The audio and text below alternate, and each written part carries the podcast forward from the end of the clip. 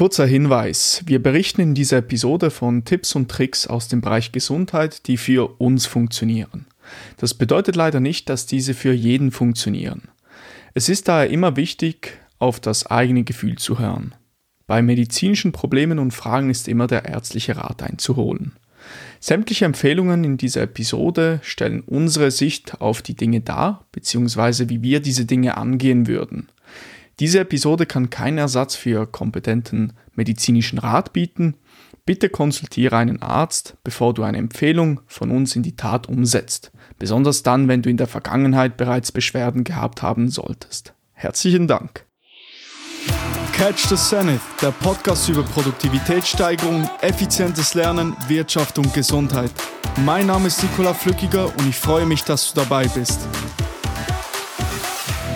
So, der Catch the Zenith Podcast. Herzlich willkommen, Leon Anselmann. Ich hoffe, dir geht es gut. Ja, vielen Dank. Ähm, kannst du dich kurz vorstellen für die Leute, die dich noch nicht kennen? Wir haben ja schon einige Episoden aufgenommen. Genau, mein Name ist Leon Anselmann. Ich bin Experte für Präventiv- und Sporternährung. Ich bin Fachmann für Bewegung und Gesundheitsförderung und äh, ich versuche jeden Tag anderen Menschen das Leben zu versüßen, indem ich ihnen helfe auf ihrem Weg. Und heute in diesem Format, also Questions and Answers, wollen wir eure Fragen, aber auch Fragen, die wir uns äh, ausgedacht haben, die wir vorbereitet haben, wollen wir beantworten zum Thema Gesundheit, mit Schwerpunkt auch äh, Krafttraining, Fitness, ähm, Ernährung etc. Und dann können wir gleich mal einsteigen in die erste Frage. Ich habe keine Zeit ins Fitnessstudio zu gehen, möchte dennoch, äh, möchte jedoch dennoch gesund und fit sein. Was kann ich tun? Oder generell, wenn jetzt jemand nicht so sonderlich der Morgenmensch ist und auch nach dem langen Arbeitstag keine Lust hat, groß ins Fitnessstudio zu gehen, was kann diese Person machen, um fit zu bleiben, um gesund zu bleiben? Also zur Gesundheit gehören ja viele Faktoren, oder? Und, und ich spreche jetzt vor allem auf die Bewegung an, also der Bewegungsaspekt. Ja. Okay, also da ist ja grundsätzlich eine Komponente, die das Herz-Kreislauf-System trainiert, wichtig und meiner Meinung nach eine Komponente, die die Muskulatur trainiert, wichtig. Oder das ist beides essentiell für einen, einen gesunden äh, Körper, der funktioniert. Und oftmals höre ich viel von Leuten, ich muss doch kein Krafttraining machen, ich gehe wandern und ich gehe laufen, ich gehe joggen und das ist alles richtig und wichtig. Da finde ich, kann man absolut nichts dagegen sagen. Das ist auch schön und, und sehr, sehr gut für die Vitalität in der Natur draußen, äh, sich zu bewegen. Aber Krafttraining kannst du nicht ersetzen. Und deshalb finde ich, es gibt die Möglichkeit, zu Hause Krafttraining zu machen. Da kannst du schon sehr viel rausholen. Du kannst auf Vita-Parkurs gehen, Krafttraining machen. Aber ich finde, wenn du keine Zeit hast, ins Fitnessstudio zu gehen, musst du zu Hause Krafttraining betreiben oder draußen Krafttraining betreiben und zusätzlich eine Komponente, die das Herz-Kreislauf-System trainiert. Das kann wirklich sein in Form von Laufen, in Form von Joggen, in Form von Rennen, in Form von Wandern, von Schwimmen etc. Okay, interessant. Also du sagst trotzdem, dass man sich noch zusammenreißen muss und sagt, zu Hause muss ich jetzt noch ein bisschen Training machen. Absolut, weil du trainierst die Muskulatur in einer ausdauernden Form, wenn du wandern gehst. Also du trainierst Kraftausdauer, wenn überhaupt. Also Kraftausdauer ist, ist eigentlich kürzer definiert. Du trainierst dein Herz-Kreislauf-System. Und Kraft ist so wichtig, weil die Muskulatur und die Kraft, die nimmt so schnell ab im Alter. Ab einem gewissen Punkt geht das rasant, wie die Kraft abnimmt. Und da kannst du noch so viel spazieren und laufen und wandern. Du wirst nicht darum herumkommen, Krafttraining machen zu müssen um eine stärkere Muskulatur und dadurch mehr Lebensqualität zu haben. Okay, okay, alles klar. Das, ich, ich sehe da auch noch ein weiteres Konzept, das interessant sein kann, nämlich das Minus-Fitness von Professor Sven Völpel. Ähm, wer Völper nicht kennt, ich habe mit ihm auch mal eine Episode aufgenommen, das war jetzt die Episode 18. Und bei diesem Konzept Minus Fitness geht es darum, dass man Bewegung in den Alltag einbaut in ganz verschiedenen Situationen. Beispiel, die Treppe zu nehmen anstatt den Lift, Klassiker, oder? Aber auch solche Dinge wie, wenn ich auf die Bahn warte, auf den Bus, mache ich einfach ein paar Kniebeugen oder ein paar Push-ups. Also ich nutze immer wieder diese kleinen äh, Zeitfenstern, um ein bisschen Bewegung äh, in den Alltag zu bringen. Oder auch, wenn man zum Beispiel auf die Bahn gehen, normalerweise äh, geht man ganz gemütlich. Nein, man rennt einfach mal so schnell wie man kann. Oder auch, ähm, äh, also es gibt ganz unterschiedliche Situationen, wo man das machen kann. Zum, zum Beispiel, Völpel hat sogar in seinem Haus, glaube ich, in der Küche, mag ich mich noch erinnern, äh, Ringe hingehängt und dann einfach mal ab und zu hinhängen an die Ringe. Oder, oder zum Beispiel auch im Büro, das äh, habe ich ein paar wenige Male gemacht, einfach sich mal hochzudrücken vom Stuhl, oder? Und ich glaube, so kann man doch auch schon etwas machen oder auch nur schon, schon alleine auch solche Dinge wie zum Beispiel die, die Griffkraft, die Handkraft aufzubauen, indem du eine Zitrone am Morgen einmal mit der linken Hand die Hälfte ausdrückst und die andere Hälfte mit der rechten Hand. Ja, weißt du? Das also, finde ich cool, die, die Zitrone finde ich mhm. cool. Das, ähm, das mache ich seit, seit wirklich äh, längerer Zeit. Immer linke, linke äh, Hälfte mit linker Hand und dann, also ja. eine Hälfte mit der linken Hand. finde ich sehr sympathisch. Ja, definitiv ist, ähm, ist immer die Frage von, auf welchem Niveau bist du, oder? Jetzt jemand, der stark übergewichtig ist und auch die meisten Frauen, die keinen Fitnesssport betreiben, die können keine Klimmzüge zu Hause machen. Die können nur schwer Liegestütz machen oder vielleicht auf den Knien. Ähm, deswegen ist immer auch die Frage, wo fängst du an? Und ich bin absolut Fan von solchen Sachen, wie, wie Bewegung in den Alltag einzubauen, weil Bewegung ist essentiell, Bewegung ist Leben. Aber man kommt meiner Meinung nach nicht darum herum, Krafttraining zu betreiben, um ab einem gewissen Alter den Krafterhalt zu gewährleisten. Und wenn man schon Defizite hat, wird man nicht mit äh, ein paar Kniebeugen am Tag diese Kraftdefizite ausgleichen. Oder deswegen ist es immer auch die Frage, von wo kommst du, was ist dein Ausgangsniveau? Und ich möchte aber nochmal unterstreichen, wie wichtig die Bewegung im Alltag ist. Also diese 10.000 Schritte für jemanden Normalgewichtigen sind absolut wichtig, haben so viele Vorteile für, für den Stoffwechsel oder äh, für das Herz-Kreislauf-System.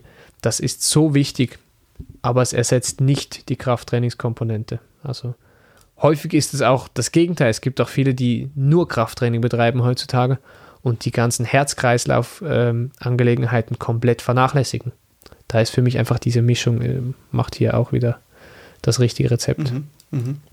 Also siehst du durchaus Potenzial trotzdem, eben, dass man, würdest du jemandem empfehlen, nimm doch Treppe anstatt den Lift und solche Dinge, oder? Definitiv. Also wie gesagt, jetzt nicht bei, bei übergewichtigen Personen, jemand, der wirklich schwer übergewichtig ist, da ist es oft mal erstmal durch die Ernährung zu regeln und der soll den Lift nehmen und nicht noch seine Knie komplett äh, überlasten. Aber für, für ich sage jetzt mal, den Durchschnittsmenschen absolut. Mhm. Also mhm.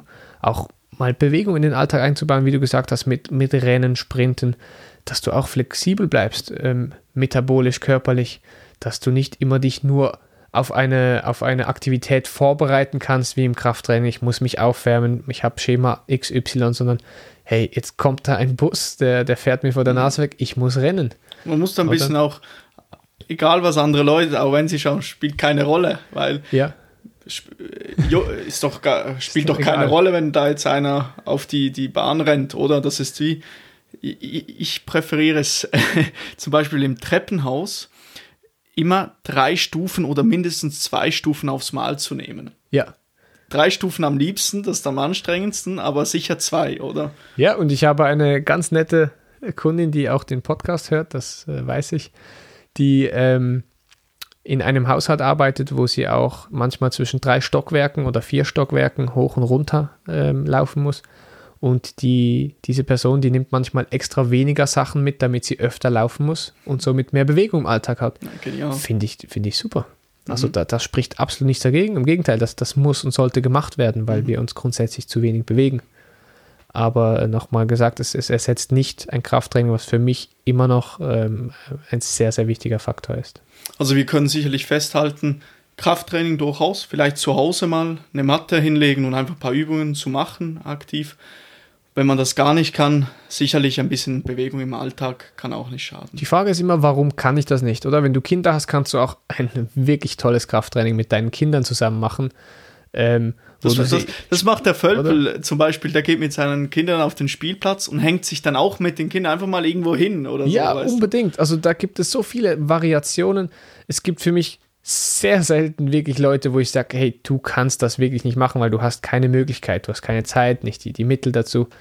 Aber du hast heutzutage hast du so viele Möglichkeiten, auch mit YouTube, mit dem Handy, Workouts von zu Hause aus zu machen, von, eigentlich von überall, wo, wo du bist. Es ist immer nur die Frage, ist es dir wert und kannst du die Zeit dafür, richtest du dir die Zeit dafür ein? Und ich, ja, ich, ich, ich muss sagen, es gibt wirklich, also vielleicht ein Prozent der Leute, die wirklich nicht die Zeit dafür haben, weil sie so viel Verantwortung, Verpflichtungen haben. Aber das ist man, natürlich man muss es möglich machen. so eine philosophische Frage teilweise auch. Ähm, so, was hat man für einen Anspruch an das Leben oder schlussendlich? Ja, definitiv. Ich meine, man kann niemandem und sollte niemandem was aufzwingen. Ja. Ähm, man kann nur den Leuten ans Herz legen das, und, und ihnen davon erzählen, wie toll es ist, wie toll es sein kann, wie facettenreich es sein kann. Es ist, es ist wirklich auch häufig sehr, sehr einseitig angeschaut. Krafttraining ist immer äh, häufig in den Köpfen der Menschen einfach in, in einem Keller mit schweren Handeln und so. Oder wie wir vorher gesagt haben, das kann sehr dynamisch sein, spielerisch sein. Äh, man kann das gamifizieren oder in Form von Spielen mit Freunden, mit der Familie und so, so Kraft- und Ausdauertraining in, in seinen Alltag einbauen. Mhm. Da muss man einfach, wenn man das will, erfinderisch werden. Super, ja. ja. Da haben wir einiges zusammen. Etwas, was ich festhalten möchte, hört euch auf jeden Fall gerne die Episode mit Professor Sven Völpel an. Das ist die Episode 18 auf diesem Podcast. War wirklich sehr, sehr interessant. Ähm, Professor Völpel hat da ganz viel erzählt. Zwei Stunden geht das Gespräch. Kann ich auf jeden Fall empfehlen. Ich weiß nicht, hast du dir das mal angehört? Hast du das noch in Erinnerung? Ich bin mir nicht sicher, aber wo du das mit den äh, Kindern erwähnt hast, hatte ich äh, so ein bisschen ein Déjà-vu. Ja, ja. Ähm, dass er das äh, gesagt hat, von dem her glaube ich, habe ich mhm. mir am Anfang mal angehört. Okay. Ich werde euch das auf jeden Fall in den Show Notes noch ähm, auflisten. Dann die nächste Frage. Was ist der wichtigste Bestandteil deiner gesunden Morgenroutine, den du auf keinen Fall weglassen möchtest oder würdest? Leon, Startschuss. Ich wollte jetzt der Gang zur Toilette sagen. Ja, das wäre vielleicht. Ja.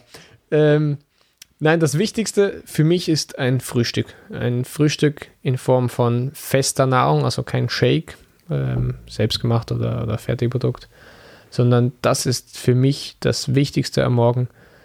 Ähm, und das beinhaltet für mich auch eine adäquate Hydration, sprich Wasser, ähm, Flüssigkeit zu mir nehmen und, und in Form von einem festen, festen Frühstück, was sehr reichhaltig sein darf. Ja, ja, ja. okay, genau. also das Frühstück, ein gutes Frühstück. Okay. Ähm, wieso? Frühstück ist die wichtigste Mahlzeit des Tages, meiner Meinung nach. Alle Mahlzeiten sind wichtig, Frühstück ist wichtiger. Ähm, du tust deinen Tank füllen für den Tag, du tust deinen Wasserhaushalt, also auch mit der, ähm, der Hydration, wieder ins Gleichgewicht bringen. Nachts verlierst du relativ viel Wasser, zwischen einem halben und eineinhalb Liter meistens. Und kannst somit einfach gestärkt und leistungsfähig in den Tag gehen. Und wenn du ein, ein gutes Frühstück hast, dann hast du wenig Blutzuckerschwankungen, du fühlst dich danach energiegeladen, vital und somit wird dein Tag deutlich besser verlaufen. Mhm. Mhm. Okay, vielleicht kann ich da auch kurz ansetzen. Ich möchte mich, ich möchte mich mal nicht auf eine Sache beschränken. Ich erzähle euch mal so ein paar wichtige, wichtige Sachen. Ich würde sagen, mittlerweile die Vitalstoffe, also die Supplements, das haben wir auch schon angesprochen, ähm, das ist sicherlich ein sehr wichtiger Bestandteil ähm, dann auch, würde ich sagen, eine frische Bio-Zitrone in die Hälfte geschnitten. Linke Hand eine Hälfte auspressen, rechte Hand die andere Hälfte auspressen und dann auf Ex runter, ohne Wasser dazu. Das sicherlich. Dann etwas, das ich wirklich liebe mittlerweile, die kalte Dusche. Kalte ja. Dusche muss einfach sein. Also ich dusche, glaube ich, zu 99, kann man fast sagen, 9% kalt. Und mittlerweile ist es so auch, es ist nicht mal, ja, eine minime Überwindung, aber irgendwie habe ich es auch mega gerne bekommen. Ich weiß nicht, du, wir haben schon mal darüber gesprochen, glaube ich, in der Episode, wo wir über Produktivität ge ge äh, genau, gesprochen ja. haben. Ja. ja. ich bin ein Riesenfan von Kaltduschen, wie du auch. Und ähm, ist für mich nicht ein fester Bestandteil der Morgenroutine, aber ähm, immer wieder und ist für mich ein, ein Willensmacher, die, die kalte Dusche. Mhm. Und deshalb würde ich das absolut unterstützen, dass man am Morgen sich überwinden mhm. tut und ähm, kalt duscht. Ja, gibt natürlich auch eben Leute wie der äh, Wim Hof heißt er, glaube ich. Wim Hof, genau. Der natürlich die Kälte, also es gibt wahrscheinlich durchaus gewisse Benefits, die auch mit der Kälte einhergehen. Wir haben ja auch schon erzählt, also ich, ich habe, glaube ich, mal gesagt, dass ich es primär aus der Überwindungsfähigkeit ähm, her mache, also mich zu überwinden und das natürlich in anderen Aspekten des Lebens einem dann zugutekommen kann. Das ist ein großer Punkt. Mittlerweile habe ich auch eben gehört, es gibt durchaus relevante gesundheitliche Vorteile. Also das ist vielleicht auch ein Punkt. Vielleicht dann auch, auch noch ein sehr wichtiger Punkt der Routine finde ich, kein Handy. Also ich bin offline am Morgen sicherlich also die ersten zwei Stunden mindestens, wenn nicht die ersten vier bis fünf Stunden teilweise. Kommt natürlich, jeder hat da, ähm, wenn jemand berufliche Verpflichtungen hat, muss das Handy anhaben, ist natürlich eine andere Sache. Aber für mich ist das sehr wichtig, am Morgen einfach einen klaren Kopf zu, Kopf zu haben und einfach nicht äh, schon tausend Nachrichten auf dem äh, Smartphone zu haben und so weiter. Äh, ich habe gerne meine Ruhe irgendwie. Weißt du, wie mhm. ich meine? Ja, also wenn man sich das leisten kann, oder mhm. wie du gesagt hast, dann äh, ist das, äh, finde ich das toll. Einfach um konzentriert sein zu können, um auch wenn ich mit, der, mit meiner Arbeit, sei es im Praktikum im Moment oder sei es auch zu Hause, wenn ich am Podcast arbeite, dass ich einfach die ersten Stunden sehr, sehr fokussiert arbeiten kann und in einen so in einen konzentrierten Zustand komme, wo ich, wenn ich das nicht machen würde, vielleicht gewisse Denkprozesse nicht durchführen könnte. Weil ich weiß nicht, wie es bei dir ist, aber wenn du so nach 20, 30 Minuten, du, durchs, du, du befasst dich mit gewissen Themen, vielleicht auch eben Arbeit, die sehr viel Brainpower benötigt, kommt man nicht einfach so in diesen Zustand, wo man hochfokussiert ist. Denkst du nicht, dass das auch ein, ein Lernprozess sein kann? Es, es ist wie ein Muskel, den man trainiert. Es ist, kommt nicht von heute auf morgen. Aber, weil, hm. weil du kannst ja auch dein Handy anhaben ohne der Sklave von deinem Handy zu sein. Das ist selbstverständlich. Das, das, meine ich. Also das ja. ist für mich auch ein Teil von Entwicklung, dass du sagst, ich kann mein Handy anhaben, mein Handy kann hier mhm. sein. Ich weiß, wenn mir jemand anruft zum Beispiel, dann ist es vielleicht wichtig. Aber wenn mein Handy vibriert oder SMS oder ist auf stumm, dann kann ich mich trotzdem fokussieren. Weißt du, was der Punkt hier ist? Mhm. Zum einen also ich habe das sind ich habe persönlich gar keine Mühe damit eben, wenn das Handy vibriert. Es kommt sehr selten vor, dass ich wirklich dann einen Blick drauf werfe. Da bin ich sehr konsequent, aber der Punkt ist, wieso sollte man überhaupt dem wieder wieso sollte man dem widerstehen müssen, wenn man es einfach komplett äh, nicht stören Modus anschalten kann. Weißt du, wie ich meine? Weil es hat gar keinen Grund. Also klar, also du musst wirklich ein zu einem gewissen Grad ein eiskalter Typ sein, der, mhm. weißt du, wie ich meine, mhm. keine Wimper zuckt, wenn, wenn, weißt du, wie ich meine? Mhm. Ja. Aber wieso, dann kann man es doch gleich, das ist wie, ähm, eben, wie, wie, wieso sollte man einer Sache widerstehen müssen, wenn man es komplett gleich ausschalten kann? Das ist halt, das ist eine philosophische Frage, in dem Sinn, ähm, das, das ist wie diese, diese Routinen, wo wir besprochen haben in der letzten Folge, dass du dir vielleicht die Frucht rausstellst und nicht ähm, die Kekse auf den Küchentisch, oder? Und da kann man sagen, hey, ich mache mir das Leben einfach. Wenn aber mal Kekse auf dem Tisch stehen würden, dann kann ich nicht widerstehen, weil ich nicht gelernt habe, diesem Drang zu widerstehen, oder? Und dementsprechend kann das auch, könnte das auch ein Lerneffekt sein, dass ich mir extra die Kekse auf den Tisch stelle. Aber ich sag, in zwei Monaten können, kann da stehen auf dem Tisch, was wolle. Ich werde es nur essen, wenn es für mich Sinn macht, wenn es gesund ist und ich werde nicht meinem Drang dann nachgeben. Mhm. Ähm, und, und genau das gleiche beim Handy. Ich kenne das einfach von auch Leuten, die, die einfach erreichbar sein müssen, aus geschäftlichen Gründen. Ja.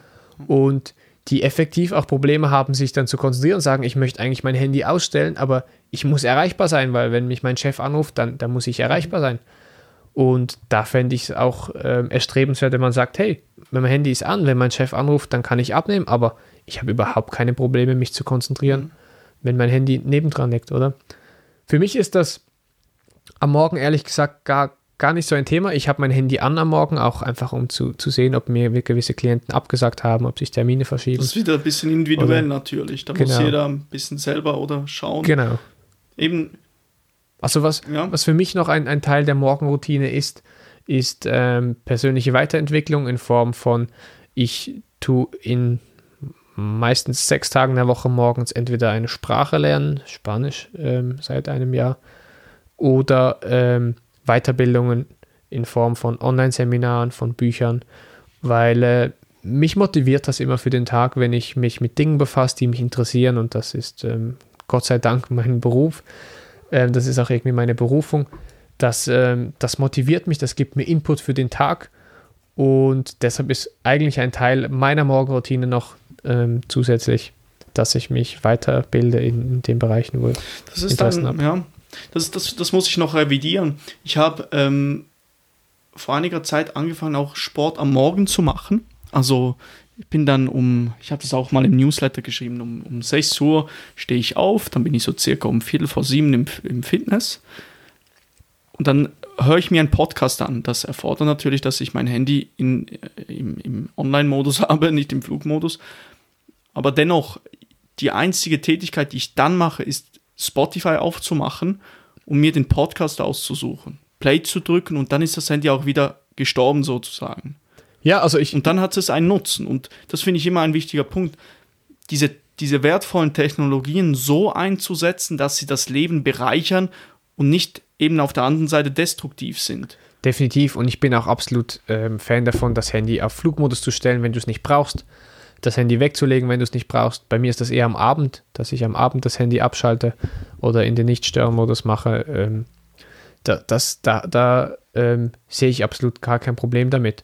Ich finde, man muss, muss ähm, wie du sagst, den, den, Umgang damit lernen. Man muss flexibel bleiben können, nicht, nicht dogmatisch ähm, das Handy verteufeln oder das Handy anpreisen als das, die einzig wahre Lösung im Leben. Es ist wahrscheinlich wie mit allem so, die, die Dosis macht das Gift, ja. oder? Ja. Und dass man wirklich versucht hat, das Handy als, als das benutzen, was es ist und nicht ähm, drei Viertel von seinem Leben äh, darauf aufzurichten, was da auf dem Handy abgeht. Mhm. Da könnten wir auch noch ein bisschen länger darüber sprechen. Ich würde sagen, einen Schritt weiter zu gehen. Noch ganz kurz bei der Morgenroutine. Ich finde auch noch Dankbarkeit ein wichtiger Punkt. Das mache ich auch seit einiger Zeit. Ich ver versuche mir immer, mehr oder weniger gleich, wenn ich aufstehe, einfach im Kopf vor Augen zu führen. Einfach kurz, ey, genial, ich darf aufstehen äh, einfach so, so, so blöde, wie das jetzt klingt, aber wirklich das sich immer, immer wieder vor Augen zu führen, weil das gibt so eine gewisse, ja, es geht, mir, mir geht es dann einfach besser, würde ich sagen. Wenn ich mir vor Augen führe für all diese Dinge, die man hat, die man machen darf, etc., dankbar zu sein und sich das regelmäßig vor Augen zu führen.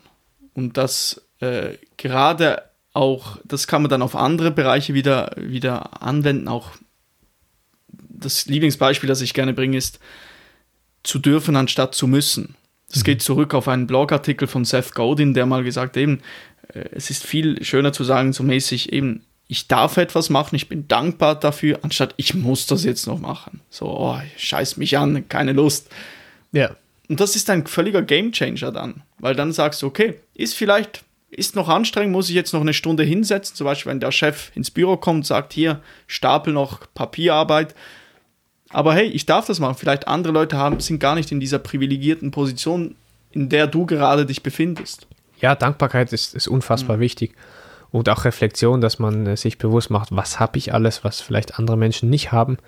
Das ist sicher ähm, oftmals ein Schlüssel zum, äh, zu einem bisschen ein glücklicheren Leben. Mhm. Hast du noch etwas hinzuzufügen? Morgenroutine?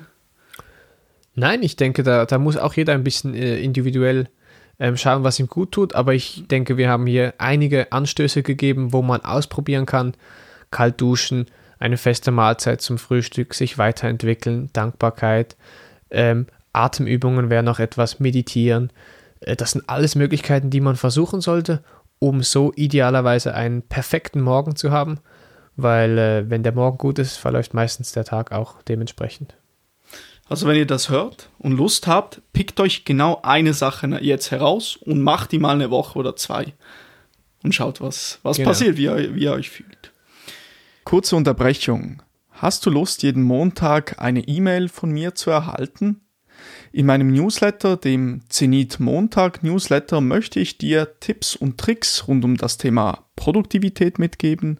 Ich möchte dir zeigen, wie du gesund und glücklich erfolgreich sein kannst, also möchte dir dort Strategien und Tools liefern. Und ebenfalls teile ich mit dir hilfreiche Beiträge aus dem Internet, zum Beispiel eine Podcast-Episode, die ich spannend fand, oder ein Artikel. Und falls du dich für den Newsletter anmelden möchtest, kannst du gerne auf den Link in der Episodenbeschreibung klicken, dann wirst du weitergeleitet zum Anmeldeformular. Übrigens, sämtliche früher versendeten Ausgaben findest du auf meiner Webseite unter Newsletter. Vielen Dank und jetzt geht's weiter mit dieser Episode. Dann die nächste Frage. Wie sollte ich während dem Training, also beispielsweise Krafttraining, wir müssen das ein bisschen auseinanderhalten, wir können dann mit Krafttraining vielleicht anfangen, aber auch beim Ausdauertraining oder während einer Übung, wie atme ich richtig? Können wir das ja. vielleicht, kannst du das mal an einem Beispiel, nämlich vielleicht Squats festmachen? Mhm. Es, ist, es, hängt auch davon ab, von äh, Trainingsziel, Trainingszustand, ähm, Kontraindikationen für das Training. Grundsätzlich mit den äh, meisten Leuten, die jetzt nicht leistungsorientiert trainieren, äh, denke ich, ist eine Atmung im Training wichtig, dass man atmet bei der Übung. Ähm, es gibt ja die sogenannte Pressatmung, da tut man tief viel Luft einatmen und die Luft anhalten, um so mehr Druck im Bauchraum zu erzeugen und damit auch mehr Stabilität zu haben. Bei schweren Gewichten macht das Sinn. Wenn man schwer trainiert, wenn man mit sportlichen oder Leistungszielen ähm, trainiert, macht eine Pressatmung Sinn. Als gesunde Person kann man das machen. Sobald du äh, ein bisschen älter wirst, vielleicht gewisse Risikofaktoren hast, mit Gefäßerkrankungen, mit äh, Bluthochdruck etc., würde ich einer Pressatmung äh, die normale Atmung vorziehen. Und da ist in den meisten Fällen der Way to go bei der Phase, wo du die, den Widerstand überwinden musst, auszuatmen. Bei dem Beispiel der Kniebeuge wäre das, ich atme ein beim nach unten gehen und ich atme aus beim nach oben gehen. Also immer vor der Anstrengung, ich atme ein und beim, beim äh, wie soll ich sagen, nach der Anstrengung wieder auszuatmen. Genau, du hast ja immer eine Phase, wo du das Gewicht gegen die Schwerkraft oder gegen einen Widerstand bewegen musst und du hast die Phase, wo du das Gewicht bremsen musst oder meistens mit der Schwerkraft bremsen. Und wenn du die Schwerkraft, den Widerstand überwinden musst, tust du ausatmen. Wenn du das Gewicht bremsen musst, tust du einatmen. Ein Mittelweg zwischen der Pressatmung und dieser Form der Atmung ist, dass du, bevor du, am Beispiel der Kniebeuge, bevor du nach unten gehst, tust du einatmen, du hältst die Luft an, aber beim Hochgehen tust du ausatmen. Also nicht beim Hinuntergehen einatmen, beim Hochdrücken ausatmen. So. Genau. Ja, ja. Also wenn du, wenn du runtergehst und du hältst die Luft an, weil du vorher ähm, tief eingeatmet hast, hast du ein bisschen mehr ähm, Druck im, im intraabdominalen Raum und dementsprechend bist du da ein bisschen stabiler Du kommst aber nicht in ganz so hohe Blutdruckwerte, wie wenn du auch die Pressatmung beim, beim Hochgehen forcierst. Kann man ein wenig festhalten, einatmen bei der Vorbereitungsphase, ausatmen, ausatmen bei der Anstrengung? Ja, mhm. genau. Das wäre diese, dieses, dieser Mittelweg, oder? Weil äh, wenn du mit kleineren oder leichteren Gewichten trainierst, dann kannst du auch einatmen, wenn du auf dem Weg nach unten bist, wenn du das Gewicht bremsen musst. Aber je schwerer das Gewicht geht, wird, desto mehr gehst du Richtung Pressatmung. Das macht auch Sinn, um einfach die Strukturen mit mehr Spannung zu, zu schützen. Es gibt natürlich auch gewisse Ausa äh, Ausnahmen, also so zum Beispiel Rudern, dort eher beim, bei, äh, sollte man, denke ich, bei der Anstrengung einatmen, also genau umgekehrt eigentlich, hätte ich jetzt gesagt. Also es gibt, ist abhängig ein bisschen auch von Übung zu Übung, oder? Mhm. Ja, ja. ja, manchmal macht es auch ähm, die Übung schwerer, wenn du extra anders atmest. Beim Rudern ist ein schönes Beispiel, wenn du beim Ziehen, also wenn du die, den Griff zum Bauch ziehst, wenn du da ausatmest, das ist sehr kontraintuitiv, oder? Weil man eher mit der Einatmung sich streckt, sich groß macht und wenn du dann dich groß machst und streckst und dabei einatm äh, ausatmest, dann äh, machst du die Übung auf eine andere Art und Weise noch ein bisschen schwerer. Mit ein bisschen mehr auch muskulärer Spannung, weil du dir weniger durch die Atmung dabei hilfst. Da kann man auch ähm, individuell variieren, aber grundsätzlich definitiv. Mhm, mh. Und wie siehst du die Nasenatmung? Also Nasenatmung, Mundatmung, kannst du etwas dazu sagen, Leon? Ja, also grundsätzlich ist die Nasenatmung die Atmung, die ich bevorzugen würde in, in allen Situationen im Alltag, solange es geht. Durch die Mundatmung tust du eher den äh, Sympathikus aktivieren, das ist der Teil des Nerv vegetativen Nervensystems, das eher für Aktivität oder auch Cortisol, Stresshormon äh, verantwortlich ist. Und mit der Nasenatmung tust du eher den Parasympathikus stimulieren. Und deswegen würde ich versuchen, immer beim Laufen, beim Gehen, auch beim Training, solange es möglich ist, eine Nasenatmung äh, aufrechtzuerhalten. Mhm. Okay. Also da Grund natürlich auch dafür, man nimmt mehr Sauerstoff auf durch die Nase. Ist das richtig? Genau, das und du, du filterst auch natürlich noch die Luft ein bisschen mehr durch die, die ähm, auch Nasenhaare. Du hast ähm, noch Schleimhäute, wo da auch noch je nachdem ähm, die Luftverschmutzung ein bisschen äh, filtern. Und dementsprechend ist da eine Nasenatmung, der Mundatmung vorzuziehen. Mhm. Wie ist es jetzt beim Ausdauertraining, Leon? Würdest du eine regelmäßig, regelmäßige Atmung bevorzugen oder präferieren? Also tief ein, tief ausatmen, nicht so das so mäßig. Weil oftmals, was ich glaube ich auch bei mir immer wieder feststelle, ich nutze gar nicht das komplette Potenzial meiner Lunge, dass ich tief einatme, tief ausatme, wie viel Energie man dann mehr hat, habe ich teilweise das Gefühl. Ja, definitiv. Das, das, solange du in einem moderaten Ausdauerbereich trainierst, ist das auch noch machbar. Wenn es intensiv wird, würde ich den, den Systemen des Körpers folgen, weil der Körper wird es so machen, wie es für dich am besten ist in diesem Fall. Und ähm, aber solange du in einem moderaten bis mittleren Intensitätbereich trainierst, definitiv äh, versuchen, tief einzuatmen, auch durch die Nase einzuatmen, durch den Mund dann auszuatmen.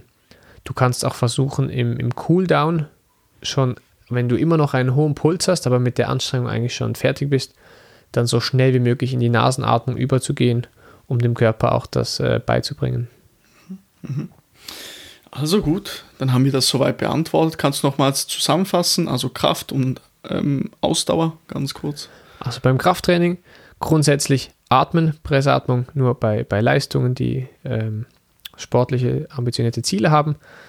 Grundsätzlich bei der Phase, wo man äh, den Widerstand überwinden muss, ausatmen und bevor man die Phase eingeht, indem man den Widerstand bremst, einatmen. Ja. Beim Ausdauertraining grundsätzlich in tiefen, moderaten Intensitätsbereichen tief ein- und ausatmen, sobald es intensiver wird, auf den Körper hören und, und die Atmung, die Atmung sein zu lassen. Mhm. Wunderbar. Dann die nächste Frage. Wie schaffe ich es, weniger Zucker zu essen? Kannst du da vielleicht so ein paar gewisse Schritte, die man durchlaufen sollte? Ich habe auch etwas ein bisschen vorbereitet, aber fang mal gerne an, Leon. Was, was würdest du jemandem empfehlen, der das machen möchte? Weniger Zucker. Da ist für mich grundsätzlich die Frage, warum hat die Person so viel Lust auf Zucker? Warum muss sie Zucker essen?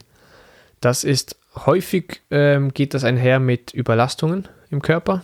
Wenn der Körper mehr Entzündungsprozesse hat, äh, mehr gefordert ist, dann hat der Körper auch einen höheren Kohlenhydratverbrauch, weil er mehr im anaeroben Bereich ist. Und da haben die Leute oft mehr Lust auf Süßes. Und es ist in der Theorie dann ähm, immer einfach zu sagen, ja, ist das, ist das, macht das gesund? Die, die vielen Strategien. In der Praxis ist es aber einfach so, die Person hat Lust auf Süßes, weil sie ist überlastet. Und da ist für mich meistens der, der richtige Weg, die Überlastung zu reduzieren, mit ähm, gesunden Kohlenhydraten zu arbeiten, im Wechsel aber auch mit, ähm, was wir schon in einer ähm, vorigen Folge besprochen haben, dass man halt doch auch mal ein bisschen äh, etwas Süßes essen darf, ohne dann sich gerade an den Kopf zu fassen. Aber die Basis davon ist wirklich zu schauen, dass die Person keine Überlastungen hat, dass die Person ausgeglichen ist. Und dann kommt es in den meisten Fällen gar nicht mehr zu so äh, extremer Lust auf Süßes oder Zucker. Okay, okay.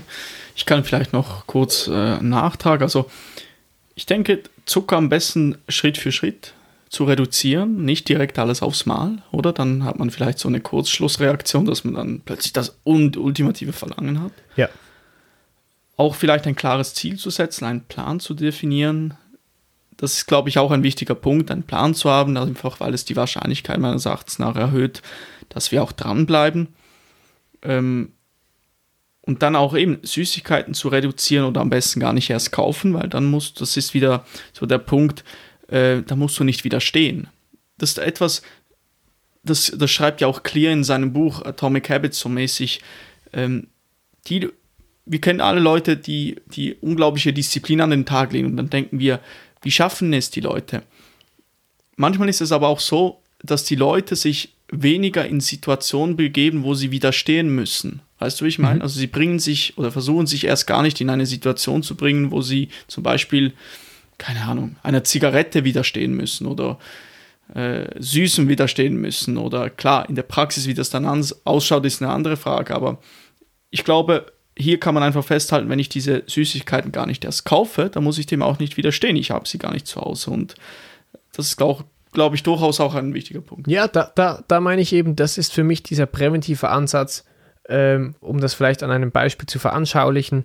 Wenn ich einen ganzen Tag hart arbeite und nichts oder sehr wenig esse, dann gehe ich am Abend heim, vielleicht noch teilweise gefrustet oder nicht zufrieden, man hat die Arbeit nicht fertig erledigen können, hat extrem Hunger die Wahrscheinlichkeit, dass du dann dir Junkfood bestellst, selbst wenn du nicht zu Hause hast, du kannst ja heute auf Uber Eats schnell etwas bestellen, die Wahrscheinlichkeit ist sehr groß. Das ist ja, weil Oder? am Abend sind wir, haben wir nicht mehr diese, die meisten Leute nicht mehr so die, die, die Kraft, dem wieder zu, dem ja, zu widerstehen.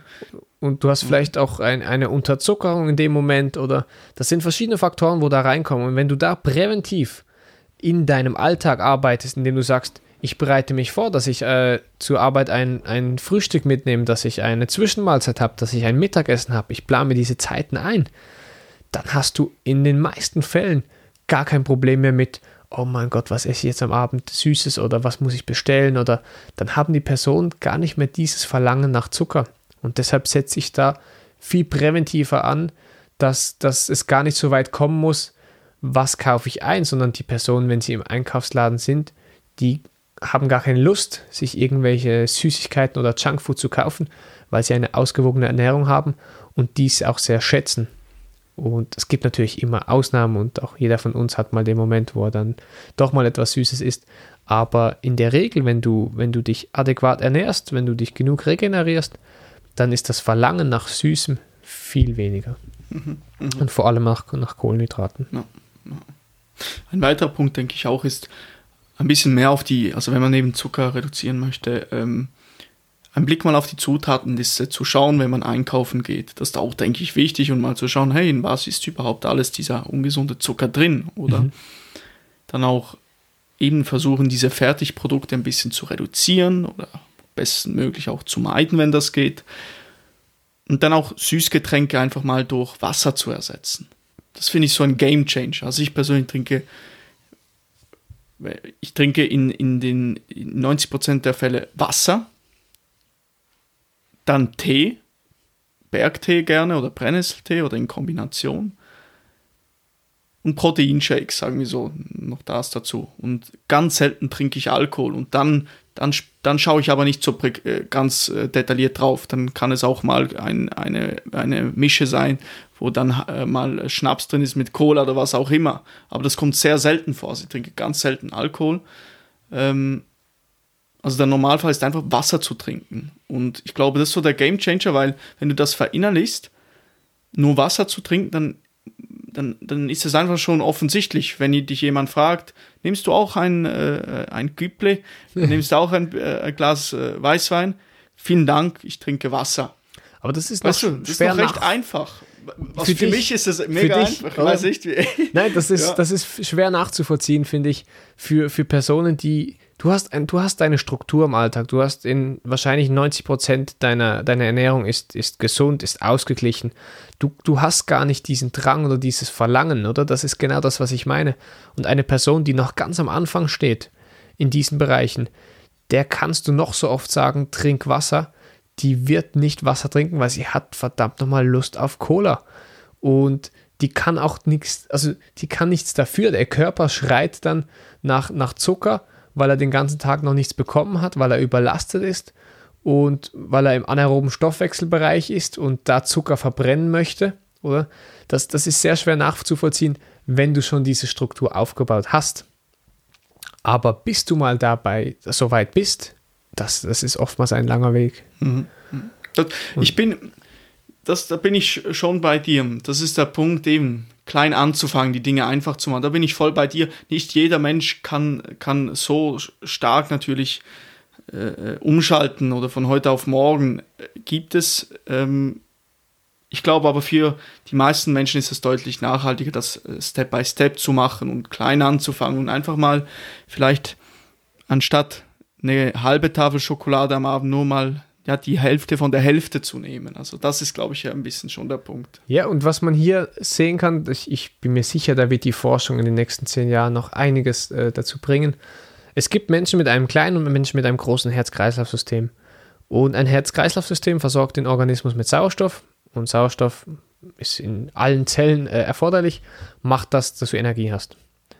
Und es gibt wirklich Personen, die haben ein extrem kleines Herz-Kreislauf-System, einfach genetisch, oder? Und diese Personen, die haben von Natur aus wenig Energie. Da kannst du viel optimieren, aber du kannst nie das Herz-Kreislauf-System auf ein riesiges Herz-Kreislauf-System einfach äh, umpolen. Und für diese Person ist es noch schwerer, sich an Strukturen zu halten, diese und vor allem, wenn sie von ihrem Umfeld, von ihrem Job dazu zu genötigt werden, fast schon, ähm, schon sehr viel Energie aufzuwenden im Alltag. Dann noch diese zusätzliche Last, die dann noch genau, kommt. Ja. Die, diese Person, und da kannst du sagen, was du willst, die haben physiologisch gesehen nicht die Energie dafür.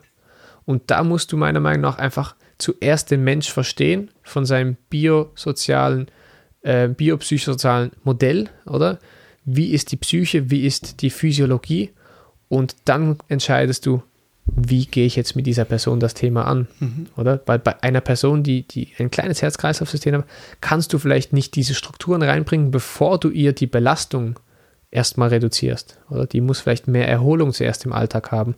Sie muss anerkennen, hey, was, was arbeite ich alles, was mache ich alles, kriege ich genug Anerkennung dafür? Und das gibt ihr wiederum Energie, neue Strukturen aufzubauen der Punkt ist, glaube ich, auch das, alles, was wir erzählen, ist natürlich, wir können in einem Podcast ist es natürlich schwer, mit einem Menschen wirklich zu sprechen und seine individuellen Bedürfnisse äh, zu identifizieren. Das ist nicht möglich, oder? Oder sehr schwer. Drum, wir können jetzt nicht ein Coaching ersetzen, beispielsweise. Drum, ich denke, immer wichtig für dich auch, dass wenn du hier zuhörst, du musst das natürlich aufwenden, äh, so anwenden auf deine oder an deine individuellen Präferenzen anpassen und diese Dinge herauspicken, die vielleicht bei dir funktionieren können. Also immer sehr bedacht das Ganze machen, das ist mir wichtig. Das wollte ich einfach mal noch gesagt haben. Ja, und ähm, oftmals die, die Personen, wo eher wenig Probleme haben, dies, diese Dinge umzusetzen, die wirst du auch niemals in der Beratung sehen. Die können das alleine. In die Beratung, ins Coaching, ins Training kommen meistens die Leute, die das eben nicht alleine schaffen. Das sind diese ich sage jetzt mal Ausnahmefälle, absolut im Positiven gemeint, die, die auch den Beruf viel spannender machen, weil dann musst du Lösungen finden für Probleme, die du noch gar nicht gekannt hast. Mhm. Ja. Wunderbar. Also nochmals festzuhalten, ähm, wenn du Zucker reduzieren möchtest, versuche mal das Schritt für Schritt zu tun, ersetze gewisse Dinge oder weniger davon, mache die Sache einfach. Dann nächste Frage. Eine Frage zum Thema Krafttraining. Was ist aus eurer Sicht die beste Übung für die Brust? Leon, please. Es gibt für mich nicht die Übung für die Brust. Das ist vielleicht schon enttäuschend. Ne? Bin ich voll bei dir. Ich hätte jetzt auch, es gibt kein Geheimrezept, es gibt nicht äh, die Übung, aber ich, ich habe meine Favoriten, aber bitte du zuerst. Also, ähm, ich bin ein Fan von Bankdrücken in jeglichen Variationen. Flach, schräg, also schräg 30 Grad, 15 Auf Grad. Auf dem Kopf, nein. Auf dem ja, ja. Ähm, negativ eher selten. Ähm, ich bin ein Fan von Dips für die Brust zu entwickeln. Wenn du mehr im Bodybuilding-Bereich trainierst, dann äh, ist sicher auch äh, ein Butterfly eine sehr tolle Übung. Die Flies mit den Kurzhanteln, ähm, die mache ich eher selten mit den Personen. Da finde ich den Spannungsbogen auf der Muskulatur ähm, nicht optimal. Oder kann man mit der Maschine besser machen. Aber für eine Brustmuskulatur ist für mich definitiv ähm, Bankdrückvariation und Dips sind meine two Favorites. Wie ist das bei dir? Also ich meine ultimative, und da werden jetzt einige Leute lachen, die das wissen, aber es ist einfach Schrägbank. Ich ja. liebe Schrägbank. Es gibt ja Bodybuilder, die ihre ganze Karriere einfach nur Schrägbank gemacht haben, praktisch ausschließlich, oder? Ähm, ich würde sagen, also ich, ich habe etwas gelesen, so dass laut Forschung, gewissen Forschungen, das Negativsbankdrücken für die untere Brust am effektivsten ist und auf der anderen Seite für die obere Brust Schrägbankdrücken, also was ich gerade gesagt habe. Ähm, ja, ich, ich denke, es wird auch oft gesagt, oder, dass, das, das habe ich in einem Blogartikel gelesen, dass die obere und untere oder mittlere Brust nicht separat trainiert werden kann, aber man kann einen gewissen Fokus setzen. Ich, ich kann vielleicht kurz erzählen, wie ich aktuell Brust trainiere, schon seit einiger Zeit. Ich fange immer mit mit Schrägbank an, ich drei Sätze aufwärmen. Und dann mache ich Sätze, sechs Arbeitssätze äh, Schrägbank, schwer. Dann gehe ich rüber zum negativen ähm, Bankdrücken mit der Kurzhantel, also Schrägbank mit Langhantel, dann Kurzhantel, negatives Bankdrücken, vier Sätze, Arbeitssätze. Und dann gehe ich zum Butterfly an der Maschine, vier, also einen Satz nochmals ein bisschen aufwärmen, je nachdem, und dann vier Sätze schwer, im Supersatz mit Dips. Und irgendwie, ich fühle mich, fühl mich mit dem Training, mit dem Brusttraining recht gut. Wie, wie, wie würdest du das beurteilen? Ist es zu viel, wie, zu viel Sätze oder was ich, denkst du? Ich würde das, dir das Training für die Brust nicht so programmieren. Ähm, ich habe das Gefühl, das sind auch viele Komponenten, die, die nicht Ego-Lifting sind, aber die dir gut tun, weil du die Brust dann spürst. Mhm. Oder? Du machst vier Übungen, wenn ich das jetzt richtig mitgezählt habe. Also, also waren es drei, fünf, fünf, äh, warte, vier, ähm, eins, zwei, drei, vier Übungen. Ja, ja vier Übungen vier und Übungen. eine Übung. Also die, die, die Butterfly mit Dips in Kombination. Also genau, fünf Übungen oder dann mit, mit dieser Doppelstation. Also oder vier, vier, vier Übungen. vier Übungen und eine ja, Doppelstation. Genau. genau. Oder es sind vier Übungen für die Brust, Brust, das sind relativ viele Übungen. Das ist eher äh, ein Bodybuilding, klassisches Training. Der, der Übertrag von verschiedenen Winkeln im Krafttraining auf, auf andere Winkel ist sehr, sehr groß. Wenn du jetzt ein Anfänger bist und du kannst 20 Kilo Flachbank drücken und du kannst 15 Kilo Schrägbank drücken und du kannst 17 Kilo Negativbank drücken und du trainierst Flachbank drücken, bis du 100 Kilo kannst, dann kannst du sehr, mit sehr, sehr hoher Wahrscheinlichkeit, auch wenn du 100 Kilo Flachbank kannst, 90 Kilo Schrägbank drücken und 97 Kilo Negativbank drücken. Also der Übertrag von einem Flachbank auf Schrägbank, von Schrägbank auf Negativbank ist sehr groß. Und deswegen ist das für mich selten im Fokus aus Gründen der muskulären Aktivierung. Ich finde es aber wichtig, die, die Winkel zu variieren, um die Gelenke in verschiedenen ähm, Winkeln auch zu belasten, dass du so ähm, gelenkstechnisch Überlastungen vorbeugen kannst. Leonard, würde mich wundern, welches Training würdest du jemandem empfehlen, der jetzt eben so in einer ähnlich wie ich trainiere. Was würdest du mir empfehlen, was sollte ich anders machen? Was wäre aus deiner Sicht das ideale Training, das ich jetzt für die Brust machen sollte? Wie oft trainierst du pro Woche? Fünfmal die Woche. Und du hast einen Pro-Split, dass du jede Muskelgruppe einzeln. Ja, Fünfer-Split, klassischer. Einmal trainierst. Ja. Ich hätte dir empfohlen, bei fünf Trainings pro Woche das Training anders aufzuteilen, mhm. dass du nicht die Brust alleine trainierst, dass du dafür aber die Brust öfter trainierst dass du pro Training weniger Mus äh, Übungen für die Brust trainierst und aber dementsprechend schwerer trainieren kannst. Okay, okay.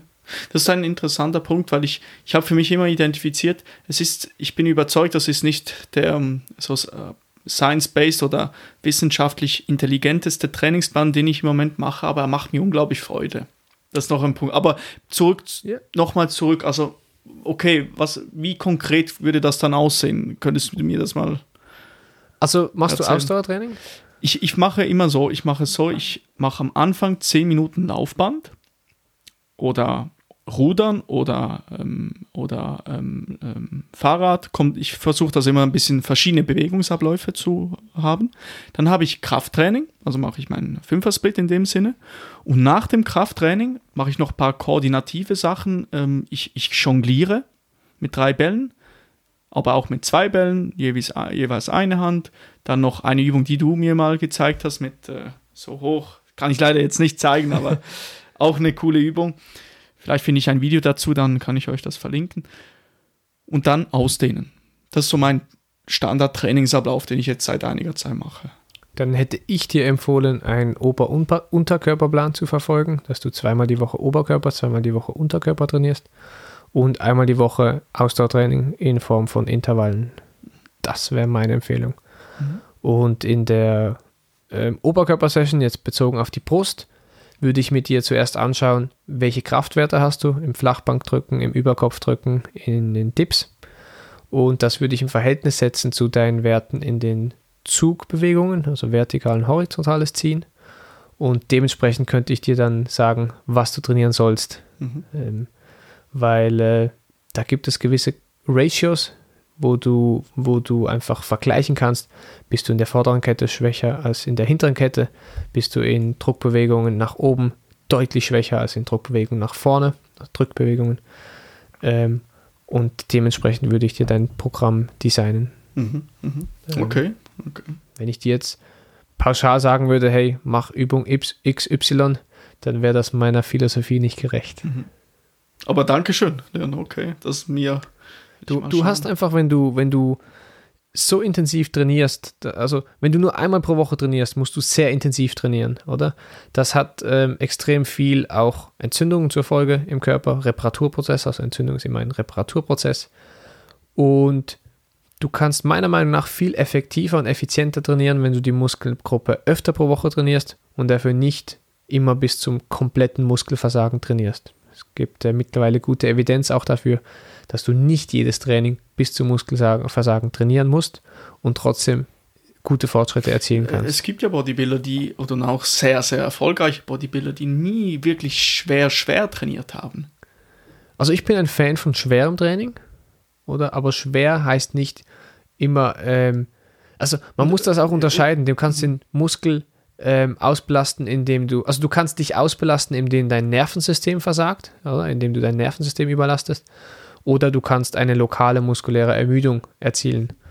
Und das ist immer abhängig von Trainingsziel, ob du jetzt eher vielleicht auf ähm, Hypertrophie trainierst, ob du auf Maximalkraft trainierst. Da, da muss ich dich etwas fragen, Entschuldigung, Leon.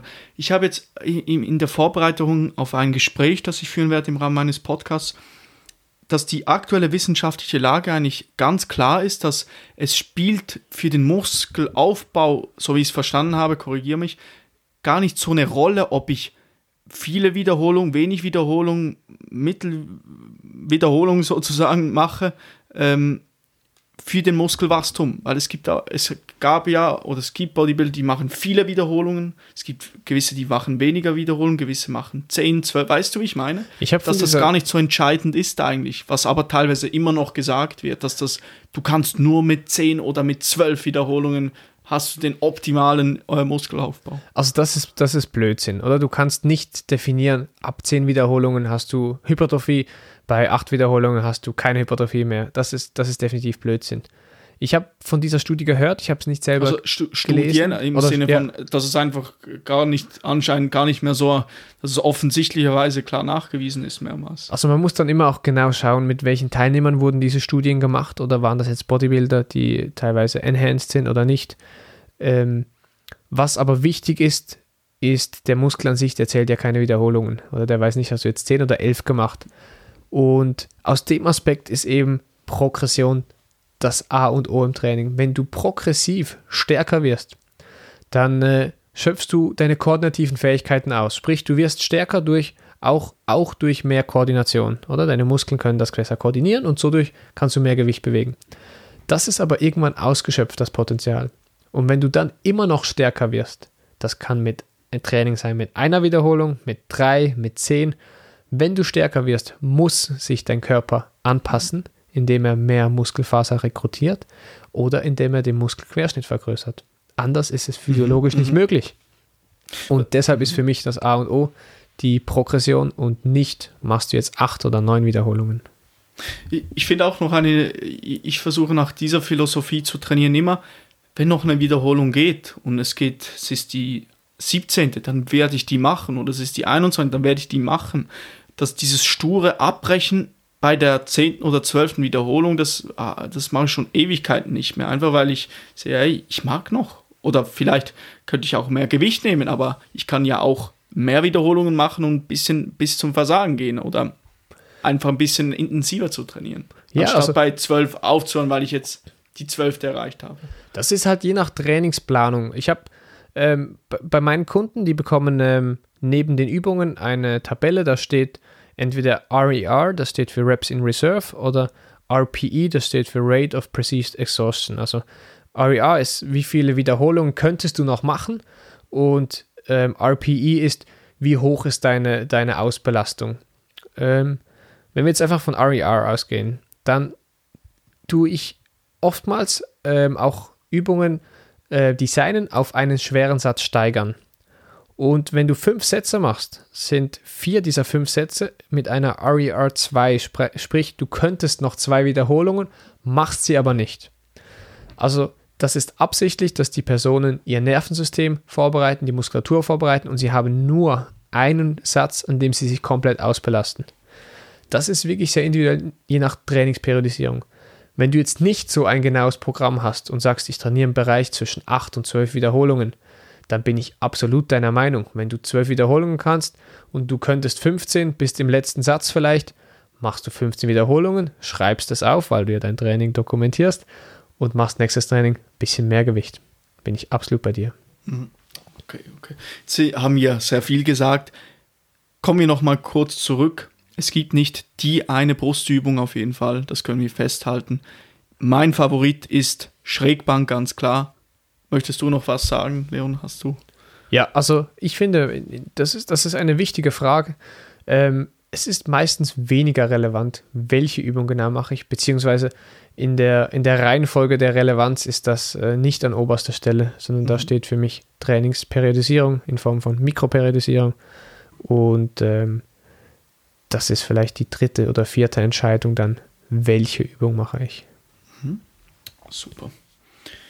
Dann die nächste Frage, Leon. Wir sind bei der letzten, sogar bei der letzten Frage angelangt. Was sind deine Lieblings-Superfoods oder eure Lieblings-Superfoods? Ich würde gerne mal, darf ich anfangen? Gerne. ich habe mir so eine Auflistung gemacht. Ich fange mal an mit Kürbiskernen. Das finde ich noch cool, kann man zum Beispiel in, ins Müsli geben mache ich sehr gerne, zum Beispiel wenn ich Haferflocken mit Proteinpulver und äh, Früchten esse, gerne noch ein paar Kürbiskerne dazu. Dann auch zum Beispiel eben Acerola-Kirsche, habe ich, hab ich schon mal angesprochen, das Supplement, das ich nehme, in Kombination noch mit einem anderen Superfood. Ähm, das sicherlich. Dann Ingwer, gerne im Tee. Ich habe vorhin auch angesprochen, Tee, dass ich gerne Tee trinke. Zum Beispiel kann man äh, wunderbar, das habe ich von äh, Sven Tölpel, zum Beispiel Bergtee mit Brennnesseltee und dann Ingwer noch in den Tee geben und was man auch noch machen kann, wenn man eine Zitrone ausgepresst hat, eine Bio-Zitrone, gewaschen natürlich draus an der Schale, kann man die einfach schneiden, die Schale, und dann auch noch in den Tee werfen, weil anscheinend hat die Schale noch viel, viel mehr äh, von den guten Dingen als mhm. eigentlich der Saft selber. Ja. Und dann werfe ich das auch noch ein, das ist einfach noch so etwas. Dann auch gerne Aronia-Saft also Stichwort Anti Antioxidantien. Ich mache das meistens so, dass gerade wenn ich merke, oh, es kommt so ein bisschen eine Erkältung vielleicht, dass ich dann so ein Gläschen Aronia-Saft nehme. Ähm, Habe ich auch bei Völpel abgeschaut. Dann Kurkuma, das Gewürz, also auch entzündungshemmend, ähm, mache ich sehr gerne, wenn ich zum Beispiel Gemüse äh, gekocht habe. Mache ich noch ein bisschen Kurkuma drüber. Hat nicht jeder gern, das ist meine ja. eigene, so wie ich das gerne habe.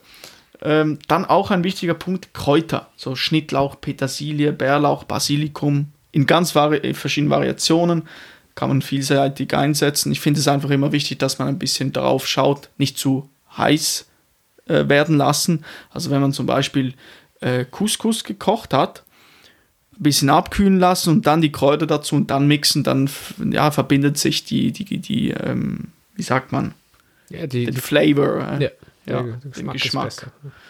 Dann auch natürlich Brokkoli, Superfood, ganz klar. Äh, kein Kommentar noch mehr dazu. oder dann Sesamöl auch. Nehme ich gerne am Morgen noch, das habe ich vergessen zu sagen, aber am Morgen ab und zu nehme ich das mit äh, bezüglich einfach Aufnahmefähigkeit der Nährstoffe, nehme ich das noch mit meinen Vitalstoffen dazu. Sesamöl zum Beispiel oder auch äh, Leinöl. Zitrone sowieso jeden Morgen. Generell Zitrusfrüchte ähm, jeden Morgen eine ganze Zitrone ausdrücken, immer wichtig, Bio-Zitrone auch. Dann äh, solche Sachen wie Beeren, also Antioxidantien wiederum, verschiedene Beeren zu sich zu nehmen. Dann Hanfsamen habe ich angefangen ein bisschen vermehrt zu nehmen. Chiasamen, dann eben, ähm, und was ich auch mal vor kurzem äh, gekauft habe, war Manuka Honig, hat anscheinend auch noch gewisse Benefits. Ja, Vielleicht jetzt war ein bisschen viel, viel gequatscht. Leon, was sagst du zu dem? Findest du das gut oder macht das Sinn oder? Äh, ich kann dem eigentlich nichts hinzufügen. Ähm, Honig allgemein würde ich vielleicht noch anfügen. Ähm, also Blütenhonig, Waldhonig, einfach immer aus einer guten Qualität, nicht vielleicht der direkt in der Stadt mit der größten Umweltbelastung äh, gewonnen wurde. Aber ähm, ich finde, ich habe jetzt nicht Superfoods, wo ich jetzt sagen kann, das finde ich ein Superfood. Ich finde, du hast es sehr schön äh, zusammengefasst, dass viele, was man oft als Kleinigkeiten be bezeichnet, wie Kräuter, wie ähm, Ingwer, Kurkuma, ähm, extrem wichtig sind für eine, für eine gesunde Ernährung. Und ähm, von diesen Punkten wären vielleicht wirklich die Kräuter für mich die most underrated Superfoods. Diese basische. Ähm, ja, ja, Kräuter ja. sind. Und wir haben hier so viele tolle lokale Kräuter aus der Schweiz, aus den Bergen, von unserem eigenen Garten. Also du hast hier so viele Möglichkeiten, was ich oftmals einfach vorziehen würde, an, als dann irgendwelche Lebensmittel aus Südamerika importieren zu lassen wo du am Schluss nicht weißt, wie wurden die äh, hergestellt oder sind die gezüchtet worden. Ideal natürlich, dass du im Garten, also wir haben auch ein paar Kräuter ja. im Garten angepflanzt, mehrere genau. Kräuter, verschiedene Kräuter. Ich habe vor kurzem auch, äh, habe ich drei verschiedene gekauft, Basilikum, Schnittlauch und ähm, Petersilie und in der Küche so aufgestellt nebeneinander und dann kann ich eben ein bisschen zupfen. Also ein bisschen genau. da, ein bisschen da, das finde ich noch. finde ich super. ja, ja. Macht sogar noch Freude. Ja. Nein, also wirklich, da, da würde ich jetzt gar nichts anfügen wollen, weil äh, das finde ich ist, ist komplett beantwortet, die Frage. Hey, dann würde ich sagen, wir haben es für heute geschafft, Leon. Hast du vielleicht zum Abschluss wieder so ein Takeaway, das die Leute mitnehmen sollen? Wir haben jetzt natürlich einige Fragen ähm, äh, wieder gehabt, also von ähm, wie schaffe ich es, weniger Zucker zu essen, Lieblingsübung, Brust, ähm, wie sollte ich atmen, etc. Ähm, was sollen die Leute auf jeden Fall von heute mitnehmen? Hast du vielleicht so etwas? Versucht zu verstehen, wie euer Körper funktioniert. Versucht zu verstehen, wie eure Psyche funktioniert. Und ich meine jetzt nicht wissenschaftlich irgendwie sich damit auseinanderzusetzen, sondern einfach mal zu hinterfragen, warum habe ich Lust auf Süßes und nicht, oh, das ist blöd, ich habe immer Lust auf Süßes. Und sich zu fragen, warum bekomme ich es nicht hin, ins Fitnessstudio zu gehen oder äh, mich am Morgen hinzusetzen und mir ein Frühstück zu, zu bereiten. Das wäre für mich ein wichtiger Punkt aus der heutigen Folge, dass man erst versucht zu verstehen, wieso man so handelt, wie man handelt. Und wenn man das verstanden hat, dann weiß man auch, was die Lösung ist. Sehr schön. Vielen Dank für diese abschließenden Worte, Leon. Danke für deine Zeit. Ich danke euch, liebe Zuhörerinnen, liebe Zuhörer.